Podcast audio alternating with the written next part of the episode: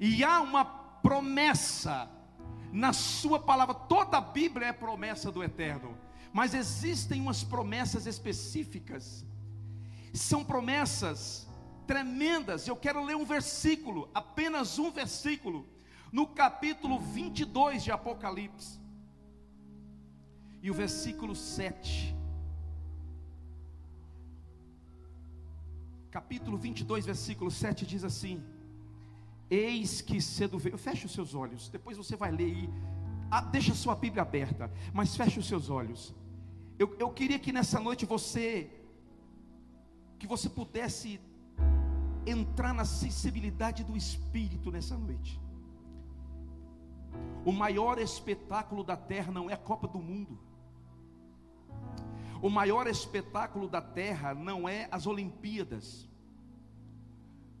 O maior espetáculo da terra não é nada de extraordinário que o homem já criou, construiu, que ele pôde fazer dentro da sua, do seu intelecto, da sua capacidade. O maior espetáculo da terra será a volta do Senhor Jesus. E a palavra do Senhor diz aqui em Apocalipse capítulo 22, versículo 7, diz assim: Eis que cedo venho Bem-aventurado aquele que guarda as palavras da profecia deste livro. Eu vou ler de novo, querido. Eis que cedo venho, e feliz, bem-aventurado aquele que guarda as palavras da profecia deste livro. Podeis assentar em nome de Jesus.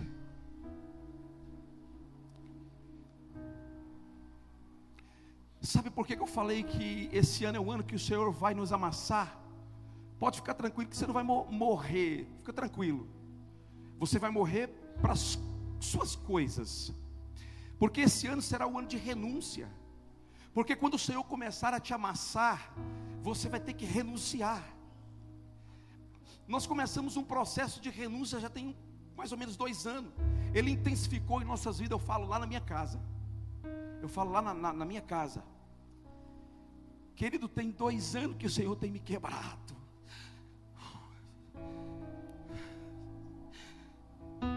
O Senhor tem me levado para algumas mesas. E nessas mesas o Senhor tem me quebrado. E o Senhor falou comigo esses dias lá na, na roça. O Senhor falou assim: Sabe o que vai acontecer contigo o ano de 2022? Eu falei: Não, Senhor, eu vou te quebrar, eu vou te amassar. Eu vou te amassar, até você ficar no ponto que eu quero. Já viu massa de bolo? Quanto você mais bate o bolo, melhor fica. É assim que o Senhor quer fazer com a gente. A gente pensa que é alguma coisa, mas a gente não é nada. Sem Ele, nós não somos nada. O que eu li para vocês aqui são palavras de Jesus. O autor do livro de Apocalipse é o Senhor Jesus, como de toda a Bíblia. O autor principal do Apocalipse, ele é de toda a Bíblia. Mas eu quero especificamente falar sobre o livro das revelações. Existem muitas especulações teológicas existem várias vertentes teológicas acerca do livro de Apocalipse. E as pessoas têm medo de ler o Apocalipse.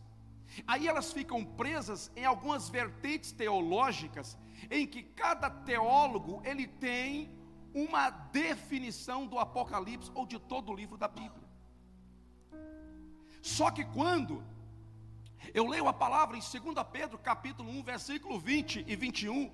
A palavra do Senhor diz lá assim: sabendo primeiramente isto, que nenhuma profecia da Escritura sagrada é de livre e particular interpretação, mas homens inspirados pelo Espírito falaram, movidos pelo Espírito Santo.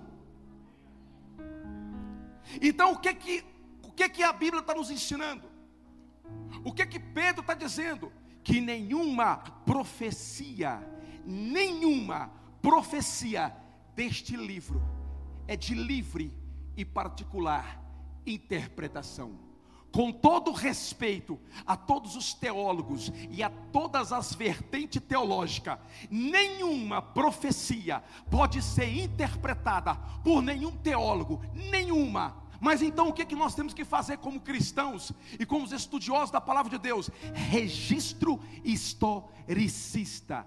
Se Jesus falou, está falado. Eu vou aonde a Bíblia vai e paro aonde a Bíblia para. Dessa maneira eu não cometo o risco de viver uma vida de heresia. Se nós colocarmos três homens, três pessoas aqui de vertentes teológicas diferentes, eles nunca vão chegar em um denominador comum, porque são pensamentos humanos acerca da palavra. E a palavra ela já é interpretada, e o Espírito é o intérprete da palavra. E quando nós somos cheios desse Espírito Santo, nós abrimos a Bíblia e começamos a ler, o Espírito Santo ele fala aos nossos ouvidos aquilo que é real na palavra. E aqui é a palavra do Senhor Jesus. Ele está dizendo: Eis que cedo venho. Nunca esteve tão próximo da volta de Jesus como agora. Você percebe na sua volta? Olha os noticiários da televisão. Olha o cumprimento da palavra nação contra nação, reino contra reino, pestes, fome, terremoto em vários lugares. Deus tem levantado profetas na terra que têm servido de chacota nas redes sociais, mas são profetas de verdade, que profetizou, querido, profetizou sobre as enchentes que aconteceria na Bahia que profetizou que o Senhor balançaria a economia desse país, que profetizou sobre a, algumas pessoas que seriam arrebatadas, que tomadas, que as vidas delas seriam ceifadas. Homens e mulheres de Deus que têm compromisso com o Senhor, que têm vida no altar, que não participa de um culto, de uma celebração só na quarta e no domingo, mas que a vida dele é continuamente ardendo sobre o altar. Todos os dias, de manhã, de tarde, de madrugada, a vida dele é uma constante adoração ao Eterno. E nós precisamos, querido, por que, que o Senhor vai, é o ano que o Senhor vai nos amassar? Eu não estou dizendo que, eu estou dizendo eu, tá? Agora, se você quiser pegar no teu espírito, tu pega. Mas esse ano é o ano que o Senhor vai nos amassar para fazer vasos novos. E nesse amassar ele vai aguçar os nossos ouvidos para que nós possamos ouvir o que o Espírito, não que a teologia, mas que o Espírito diz às igrejas. Ele vai nos amassar para que a nossa visão ela seja ampliada. Já não é mais tempo da gente viver nas raízes da carência. Não é mais tempo da gente viver carregando o orgulho, a prepotência, a arrogância. Não é mais tempo da gente querer ficar pregando, sendo apenas um crente bonitinho de domingo à noite, pregando bonitinho com as nossas filosofias, com as nossas teologias, com os nossos entendimentos, com a nossa sabedoria, com o nosso banco de informação. Já não é mais tempo o tempo já está esgotado. Quem já ouviu falar no relógio do juízo final? Muita gente. Todo ano eles adiantam, não é isso? Ou de tempos em tempo. Parece uma brincadeira isso, né? A gente não dá moral para essas coisas. Deixa eu falar uma coisa para vocês, querido. Os cientistas que estudam o espaço, que estuda o sistema solar e vem estudando muitos anos, sabem de muita coisa que a palavra do Senhor já estava falando e já está falando há muitos anos.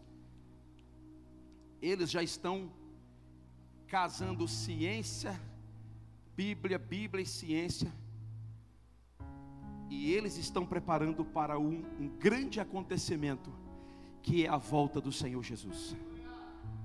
Eis que cedo venho, e comigo está o galardão, comigo está a recompensa para aqueles que vencer, aqueles que vencer. Amado, presta atenção na coisa, mas como que vai ser esse acontecimento? Domingo à noite, Wesley, e você pregando sobre Apocalipse de novo, irmão, eu não espero nada dessa vida. Eu espero a volta de Jesus. As outras coisas que vier são lucro, beleza. Mas nós precisamos de entender uma coisa: nós precisamos de viver hoje, agora, como se fosse o último dia da nossa vida. Faça plano para daqui a 100 anos. Faça um plano para daqui a 100 anos. Tem a sua, a sua empresa? Amplie. Tem o sonho de faculdade? Faça. Quer se tornar um médico? Se torne um médico, estude. Quer passar num concurso público? Estude, vai lá, faz a prova. Seja feliz. Quer construir uma casa? Construa. Quer comprar uma outra casa? Compre.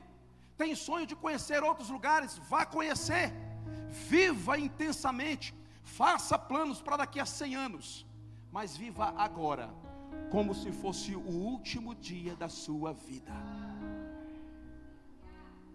Porque a palavra do Senhor diz em Lucas capítulo 12, versículo 20: Louco, esta mesma noite pedirão a tua alma, e o que você tem preparado para quem será? O que você tem preparado para quem será? Para quem será aquilo que você tem preparado? Hoje é careta cantar essa canção, mas quando eu vim para Cristo no ano de 89, nós cantávamos uma música mais ou menos assim: Muito em breve vai sair uma notícia que um povo desapareceu. Era um povo muito humilde que aqui tanto sofreu. Esse povo era o povo de Deus. Onde está aquele povo? Depois fala que não é assembleiano. Onde está aquele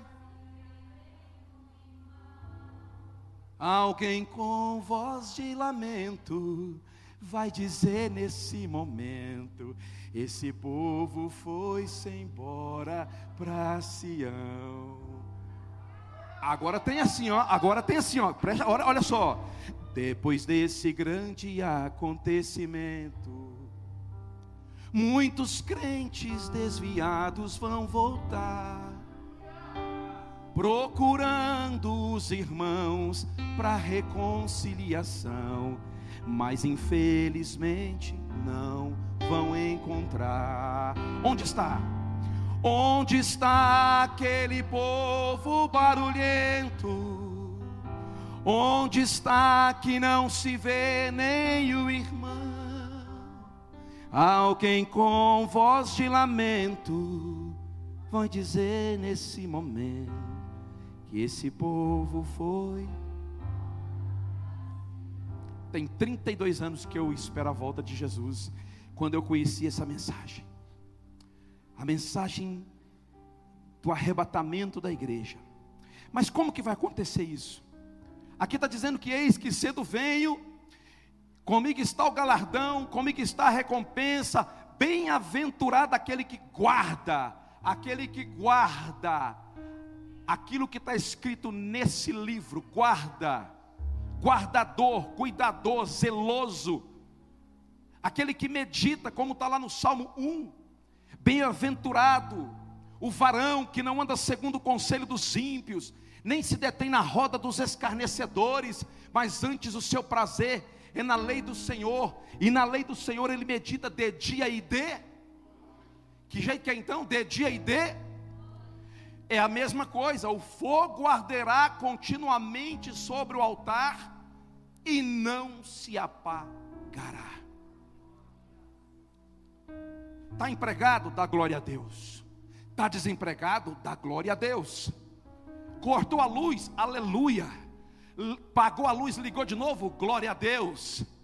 Está tá com saúde? Terra, manto de decovas. Está doente? Nébias com terra, manto Dá glória. Nós temos que dar glória em todo o tempo, irmão. Todo tempo. Temos que dar glória em todo o tempo. Nós devemos dar a devida glória àquele que é digno de honra, de glória e de perfeito louvor. Você está perdendo tempo, já deveria estar dando glória agora, agora, há muito tempo. Muito tempo. Mas como que vai ser isso? A palavra do Senhor fala em capítulo 20 de Apocalipse. João estava preso na ilha de Pátimos por causa do evangelho do Senhor Jesus. Sabe o que, que te espera? Perseguição, prisões. Porque o tempo, ele está ele, ele tá, ele tá numa velocidade tão grande o tempo, ele está numa velocidade tão grande o tempo, e isso é profético, porque se o Senhor não abreviar os dias, a palavra dele diz que nenhum vão, vão, vão ser salvos. Ele está abreviando os dias. Antigamente, de um Natal para o outro, de um ano novo para o outro, irmão, ora, ó, ó, custava. Hoje já é 2 de janeiro, daqui, daqui uns dias já é dezembro de novo. E de agora para frente a coisa vai ficar mais acelerada do que está. E nós estamos desapercebidos, nós estamos dormindo na luz nós estamos preocupados com casa, com carro, com roupa nova, com empresa, com salário, com contratos. Nós estamos preocupados com isso e devemos estar preocupados. Eu não estou dizendo que nós não devemos preocupar com o nosso, porque a palavra do Senhor diz que nós devemos comer do suor do nosso, né? Nós devemos comer com o suor do nosso trabalho. Mas nós, nós temos que estar com um do, um, o nosso o nosso olho também tem que estar na eternidade. O nosso pensar tem que estar na eternidade. A gente não pode pensar, você não pode vir para cá, querido. Aqui não é lugar de pedir coisas, aqui é lugar de adorar. Aqui é lugar de você entrar numa atmosfera. Aqui é o lugar de você entrar na dimensão do eterno.